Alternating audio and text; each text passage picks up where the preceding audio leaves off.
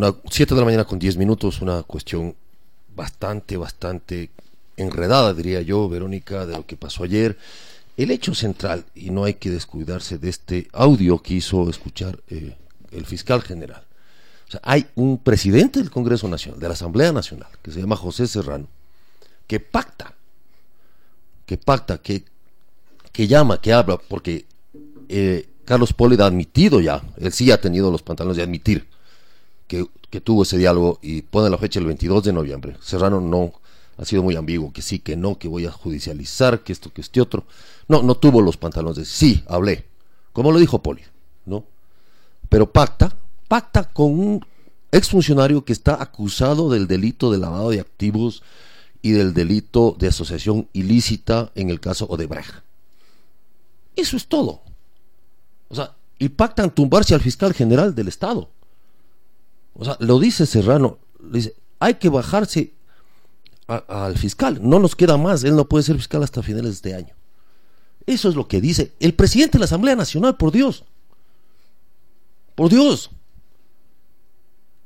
O sea, hablando con un tipo, con un exfuncionario. Además, pactando qué? Meter documentos, traficar con documentos de la Contraloría General, que tiene en su poder el excontralor. Ya tengo, tengo el recibido de ese documento. El otro no existe, ya metamos el documento, que suponemos es estos papeles del 30S, ¿no es cierto? Entonces el, señor Serrano, en vez de salir a explicar por qué llegó a un pacto con un perseguido de la justicia, ¿no es cierto? Al que le dice compadrito, ¿sí? En vez de, en vez de explicar dice que arma una comisión para volver a investigar el 30S. Sí, quiere desviar la atención. Y yo sí creo, sí, hay que investigar el 30S. Es una vergüenza. Ese informe, esos informes, todo lo que ha pasado con el 30S es una vergüenza. El país tiene que investigar eso. La prensa tiene que volver a investigar eso. Hoy que puede hacerlo sin temor a retaliaciones. Pero otra cosa es que el presidente de la Asamblea Nacional pacte por medio de una llamada telefónica con él, un prófugo de la justicia, un excontralor perseguido por la justicia y acusado por el fiscal general y por la fiscalía, por el Ministerio Público, de lavado de activos y de acción ilícita en el caso de Brecht. O sea, no nos confundamos. Ahora, el punto es el siguiente. Lo que vamos a hacer, o lo que va a pasar, es que detrás de todo esto hay una la elección de la Comisión de Transición, del Consejo de Transición. Este miércoles fue anunciado este Consejo de Transición. Qué oportuno, entre comillas, ¿sí? que salte esta crisis también, ¿no es cierto? Puede ser cuestión de suerte, puede ser coincidencia, no sabemos. Estamos aquí con Marcelo Spinel de la Fundación Ciudadanía de Desarrollo y él también me alza las cejas y me tuerce los ojos, ustedes le verán en las pantallas. Pero de hecho es así, o sea, se anunció que este miércoles se va. ¿Hay las condiciones políticas, me pregunto y te pregunto Marcelo, para elegir este miércoles al nuevo Consejo de Transición en una asamblea encabezada por José Serrano, que acaba, digamos, de caer o de ser descubierto en esta situación tan grave, tan grave, pero tan grave. Tiene José Serrano la autoridad moral y política para dirigir una asamblea que va a elegir un consejo de transición? O sea, son las preguntas que tenemos que hacernos. ¿Qué, dice, ¿Qué dicen las fuerzas políticas? ¿Qué dicen los actores políticos en todo eso? Pero lo que estamos viendo es terrible en sentido de lo que ha significado y ha sido, si es que ha habido institucionalidad en este país y no operadores políticos, ¿no es cierto?, de grupos de interés, como algunos lo llaman grupos mafiosos, que lo que se han interesado básicamente es conservar su poder para la impunidad.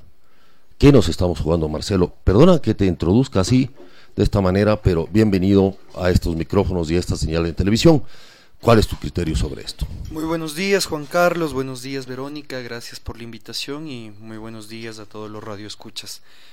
Creo que mm, el audio del día de ayer eh, sorprendió a muchos.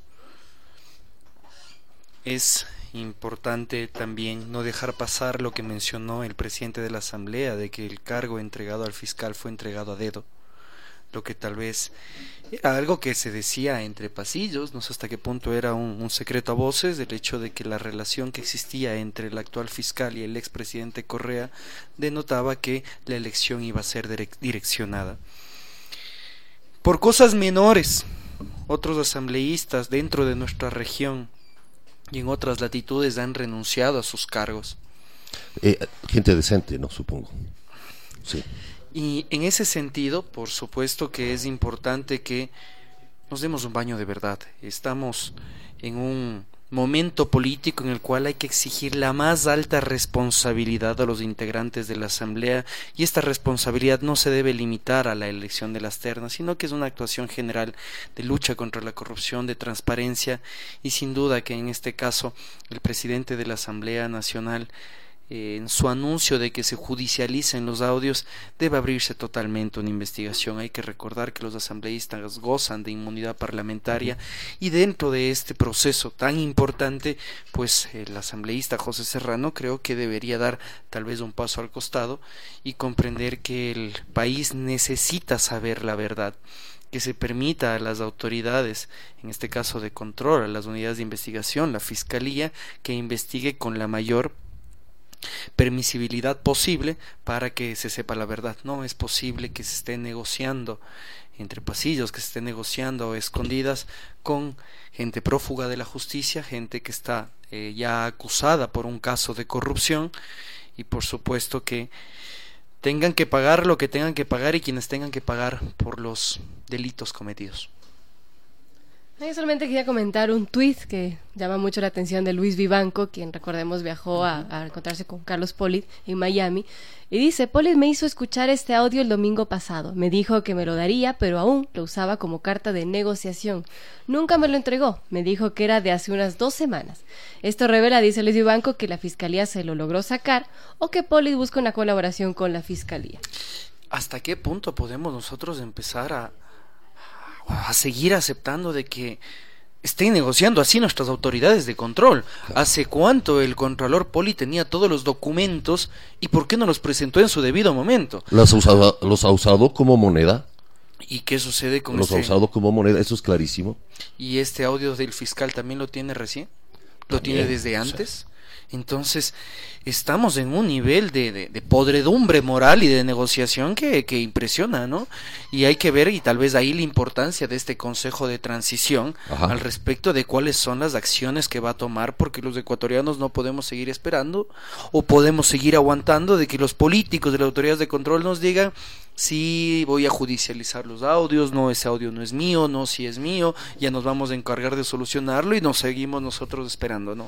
O sea, y, lo interesante es que eh, José Serrano judicializa el audio con Tania Moreno, la fiscal subrante, que también está nombrado, mencionado en este, en este, en este hecho, ¿no? Por supuesto que eh, sí.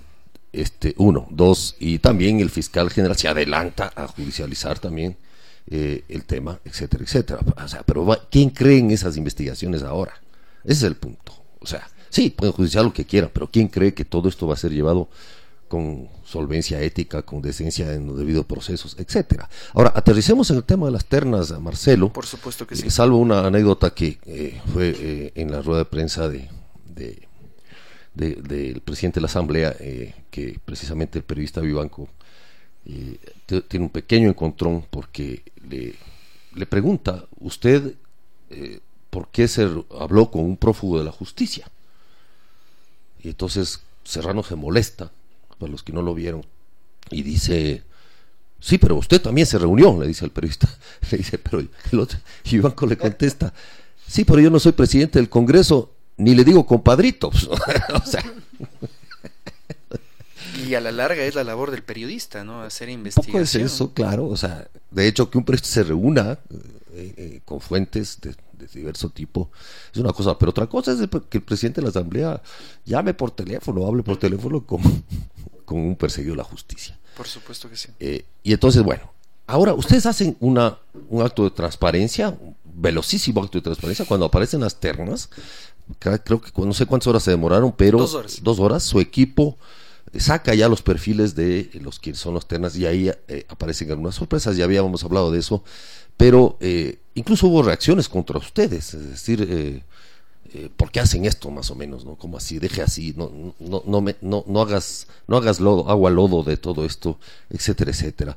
O sea, y creemos que obviamente el país tiene derecho a saber quiénes son los de las ternas, cuánto pagan de impuestos, todo eso, lo que, lo que la ciudadanía debería conocer. Y entiendo que la Asamblea este, no se ha encargado tampoco de difundir, porque la Asamblea no ha hecho un ejercicio previo a la elección de examen previo a quienes están en las ternas. Bueno, eh, precisamente dentro de la organización lo que nosotros buscamos es entregar más elementos de juicios a la ciudadanía, a los periodistas y a los asambleístas sobre quienes integran las ternas. Eh, apenas el presidente de la República hizo la presentación de los ternas, aparecieron perfiles en los cuales destacaban los aspectos positivos de cada uno de los integrantes de las ternas, algo que es bastante válido pero también debemos conocer aspectos que no por sí son negativos, pero que sí es necesario que eh, sobre todo los miembros de la Asamblea Nacional conozcan cuando pueden existir ciertos impedimentos morales o legales para ejercer determinado cargo.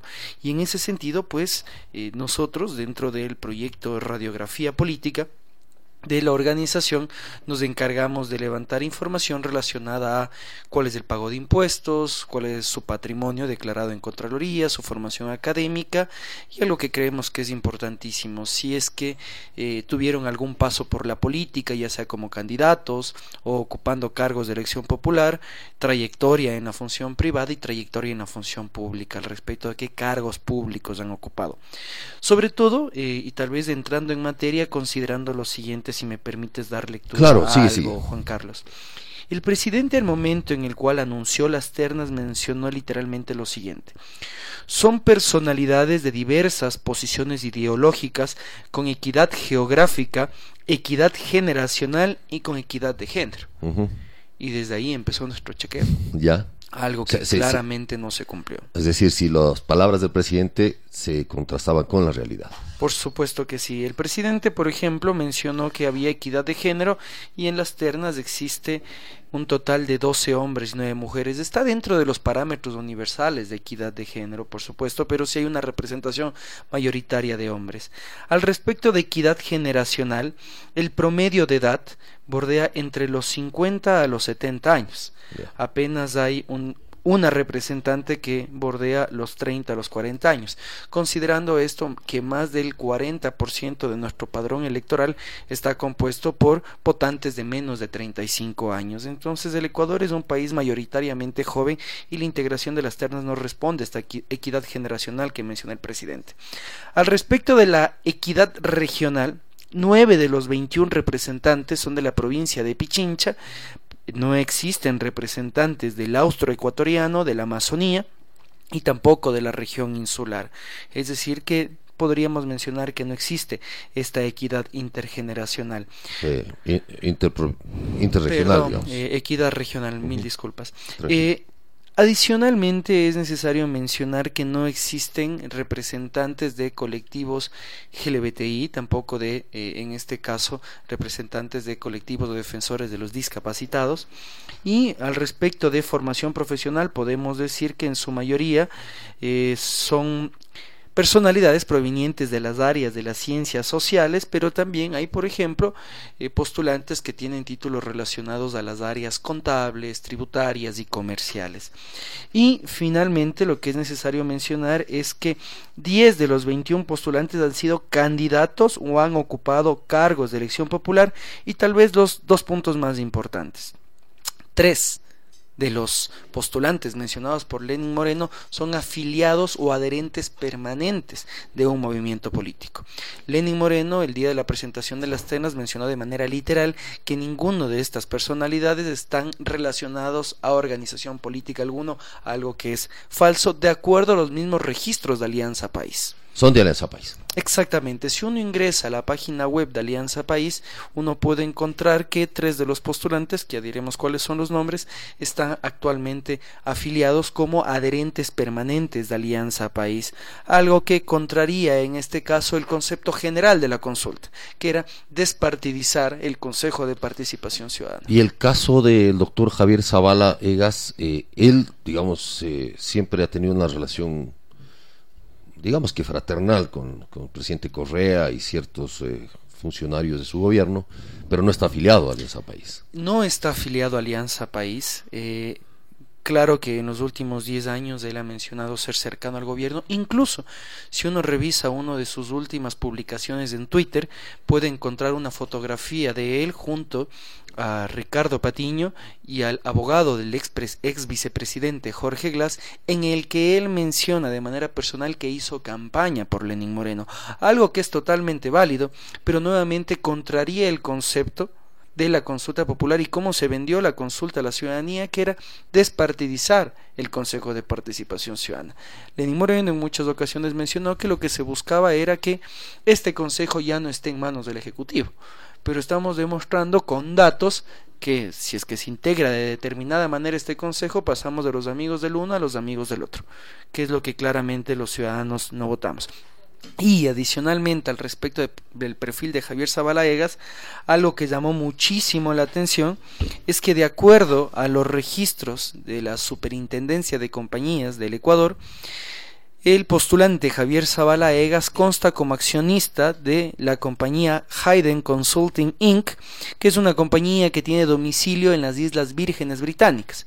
Si recordamos nosotros, en el mes de febrero del año 2017 los ecuatorianos se pronunciaron a favor de una consulta popular en la que se les preguntaba si estaban de acuerdo que aquellos funcionarios públicos o quienes quieran aspirar a un cargo público, ya sea de designación o de elección, tengan prohibido tener patrimonio, es decir, bienes o acciones en paraísos fiscales. En este caso, si es que el postulante Javier Zavala Egas decidiera, eh, puede deshacerse de estas acciones en, esta, en este paraíso fiscal para así poder ocupar este cargo de designación por parte de la Asamblea Nacional. Una nota del Universo señala que Zavala Egas había presentado una declaración juramentada ante la Oficina Legislativa en Guayaquil para eh, donde se aseguraba no poseer inversiones en paraísos fiscales. Yo me pregunto personalmente, esta no es una posición institucional, yo no sé si es que eso se tiene que hacer a través de una declaración juramentada, que claro, conlleva ciertos eh, procesos judiciales posteriores en el caso de haber incumplido con esta, este juramento o perjuro, pero la certificación tenía que darle la superintendencia de compañías. La certificación tendrá que venir desde la máxima institución, en este caso de representante de las Islas Vírgenes Británicas, en la que se asevere precisamente que esta compañía no existe o que el doctor Egas no es accionista de esta. Entonces sí es algo que llama mucho la atención. El doctor Egas mencionó incluso ante el mismo medio de comunicación que es una compañía que fue disuelta hace siete años. Al parecer hay mucha inoperancia por parte de la Superintendencia de Compañías en el sentido de que el registro en la página web de la Super de Compañías aparece como una compañía activa. Claro, bueno, ahora hablando de los candidatos, pero ahora hablemos un poco de lo que será el Consejo ya permanente. Y ustedes como Fundación Ciudadanía y Desarrollo también han cuestionado que intervenga el Consejo Nacional Electoral en este proceso. Quisiera que nos cuenten un poco, Marcelo, sobre esto. Precisamente el día de ayer la Fundación fue recibida en Comisión General en esta comisión ocasional creada por la Asamblea Nacional para discutir el proyecto de ley que presentó el presidente Moreno, en el que se establece cuál sería el procedimiento para elegir a los consejeros definitivos, quienes tienen que ser electos a través del voto ciudadano. El presidente ha propuesto un sistema que es prácticamente copia y calca del sistema boliviano de elección de jueces. La diferencia es que el filtro pasa por la Asamblea Nacional, no por el Consejo Nacional Electoral. Creo que hay que destacar dos elementos. Actualmente los consejeros son electos por un concurso de méritos y oposición organizado por el CNE. Y los ciudadanos se pronunciaron en contra de ese sistema de elección porque dio como resultado la partidización del Consejo. Y el presidente nos está ofreciendo exactamente lo mismo, solo que el concurso establecerá la eh, postulación de 28 candidatos que después pasarán a ser electos por la ciudadanía. En concepto estamos inmediatamente contradiciendo al resultado de la consulta popular. Pero lo segundo, se crea una evidente puerta giratoria, pues el CNE designa a quienes serán los futuros consejeros o candidatos a futuros consejeros y estos futuros consejeros designará a los miembros del CNE. Entonces existe un claro conflicto de intereses. Y en tercer lugar, no podemos dejar de lado que el CNE actualmente es una institución totalmente deslegitimada en el que la ciudadanía no tiene la confianza que debería, por lo cual que al parecer existe un consenso en la misma comisión de que el Consejo Nacional Electoral no sea la institución que efectúe este mecanismo de preselección. Ahora, ¿es necesario un mecanismo de preselección? Nosotros creemos que sí. No podemos tener una papeleta con mil postulantes, pero independientemente del número, creo que es necesario considerar que la consulta plantea que podrán ser integrantes del Consejo aquellos ciudadanos con una trayectoria amplia, trayectoria en transparencia, participación ciudadana, que se pueda demostrar su compromiso cívico y defensa del interés general. Entonces es necesario que exista una institución, cualquiera que sea esta, que confirme la existencia de estos requisitos. Ahora es necesario hacer una, una, una puntuación aquí. Son requisitos extremadamente amplios. ¿Qué implica la diferencia del, interés general, por ejemplo? Puede aparecer un activista con toda la valía que tienen de los derechos de la comunidad LGBTI que defiende el matrimonio igualitario y tal vez aparecerá un grupo ciudadano como los que le aparecían en meses pasados, que son defensores de la familia tradicional, e impugna la candidatura de este defensor de derechos humanos diciendo, él no defiende el interés general. Entonces, en ese sentido hay que tener mucho cuidado y eso mencionamos ayer en la Asamblea. Estos parámetros tan amplios contrarían estándares de derechos humanos, pueden limitar los derechos de participación, lo que devendría en un concurso totalmente direccionado, porque la discrecionalidad de quien lo debe hará que sean candidatos solo aquellos que tal vez le convengan al gobierno de turno. Ustedes se reunieron ayer con la comisión especializada para que va, está trazando la hoja de ruta para esta elección. Eh, ¿Cuáles fueron las principales propuestas que hicieron eh, en el sentido del procedimiento? Supongo que ese es el tema, que, el tema del procedimiento de elección. ¿Y cómo sentiste a los legisladores y legisladoras eh, en este en este tema, en este punto? Partamos por tu última pregunta. Creo que los legisladores están en su mayoría bastantes, bastante interesados en modificar el proyecto de ley, incluir bastantes cosas interesantes. Tengo el temor, espero que solo sea una apreciación equivocada y es netamente personal, de que el presidente de la comisión quiere tratar de manera expedita el proyecto de ley. Mencionó en reiteradas veces que hay un cronograma y que se lo va a cumplir. Eh, es necesario recordar que de acuerdo a la consulta la comisión tiene 60 días y el cronograma propuesto plantea menos de 30 días para aprobar la ley lo que a mí sí me genera muchos, muchos, muchos temores que se apruebe un proyecto de ley que no responda a la situación coyuntural que vivimos. ¿Cuál fue la propuesta nuestra? Creo que podríamos resumirlo en tres aspectos. Primero, que el CNE no es la institución que deberá realizar el concurso. Nuestro planteamiento es volver a una lógica de poderes, de división de poderes tradicional que funciona un sistema de pesos y contrapesos. El concurso debería ser organizado por un representante del Poder Ejecutivo, un representante de la Corte Constitucional y un representante de la Asamblea Nacional que sea electo al menos con las dos terceras partes de los votos para garantizar que exista un amplio consenso. Esta comisión multipartes pues garantiza que el concurso no sea nuevamente una puerta giratoria, pues ninguno de los miembros de estas funciones es designado por el Consejo de Participación Ciudadana y Control Social y a la larga representan a distintos sectores. Independientemente del mecanismo que seleccione, creemos que es necesario que se trabaje de la mano de asistencia internacional. El proceso tiene que ser vigilado por una organización internacional. Naciones Unidas puede dar el respaldo para esto. Recordemos que cuando se hizo el proceso de selección de jueces de la Corte Superior de Justicia en el año 2005, se contó con el apoyo de una comisión internacional. La segunda propuesta va eh, relacionada a que en lugar de que los candidatos al Consejo Definitivo presenten propuestas, como menciona el proyecto de ley presentado por el presidente Moreno, propuestas que tal vez podrían caer en una suerte de populismo cívico, en la cual los candidatos ofrezcan eh, aspectos que ni siquiera están contenidos en la Constitución y en la Ley de Participación Ciudadana, que los candidatos presenten una declaración de bienes de interés. Es necesario conocer no solo cuál es el patrimonio con el que cuentan, sino, por ejemplo, que los postulantes o los candidatos al CPCC tienen acciones en distintas compañías, que han participado en tales o cuales juicios, que son familiares de tal vez autoridades de control o asesores de estas autoridades de control para saber a qué interés se representen. Te hago un símil con esto, Juan Carlos. En las elecciones de jueces en ciertos estados del país de Estados Unidos, los candidatos a jueces dentro de una declaración juramentada dicen mi campaña es financiada por Chevron y yo represento los intereses de Chevron. Entonces los ciudadanos saben que si van a elegir a ese juez, seguramente ese juez no que responderá a los intereses de Chevron, sino que tendrá que excusarse de cualquier caso en el cual se, eh, se vea envuelto un conflicto de intereses.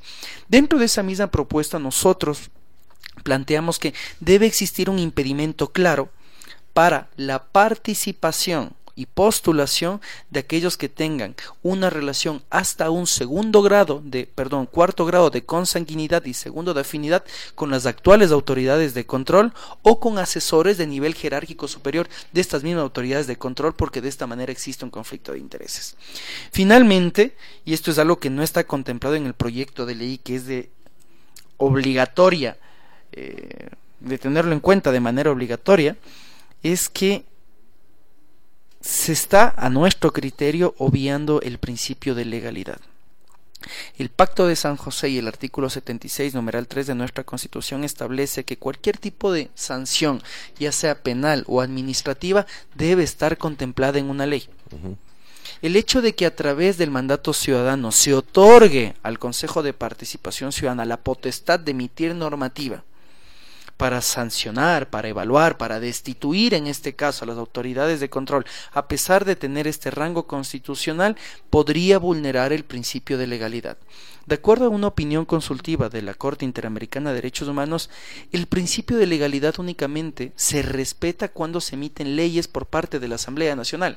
En este sentido, para evitar posibles demandas en contra del Estado ecuatoriano por autoridades destituidas, es necesario que la Asamblea Nacional determine claramente cuáles son los parámetros que deberá utilizar este Consejo de Transición para evaluar y destituir autoridades. No pueden estar supeditadas a un reglamento que es claramente eh, jerárquicamente inferior que eh, estas leyes emitidas por la Asamblea Nacional.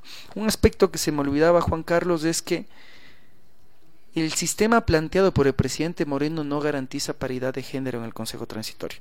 Podrían ser electos siete hombres o solo siete mujeres y ningún representante de, minorías. Es por eso que tiene que establecerse un sistema sencillo de asignación de cuotas al respecto de los votos que reciba cada uno de los representantes. Pero son solo, la verdad son solo siete consejeros, ¿no? Por supuesto, pero nuestra constitución establece, no sé si se les olvidó, si fue a propósito, qué fue lo que sucedió, establece que el Consejo de Participación tiene que integrarse de manera paritaria y de ser posible que el presidente y vicepresidente sea un hombre y una mujer. ¿Qué sucede en el caso de que los más votados solo sean hombres? Estamos irrespetando la constitución y eso a la larga nos va a generar problemas Debemos dejar de legislar únicamente por los momentos y legislar de una manera adecuada, respetando nuestra constitución y con una visión de futuro. Está en juego la institucionalidad del país. Y más aún, teniendo todo este panorama, me preocupa que el presidente de la comisión diga, este proyecto de ley tiene que estar vigente hasta mediados del mes de marzo. Muchas gracias a Marcelo por estar con nosotros.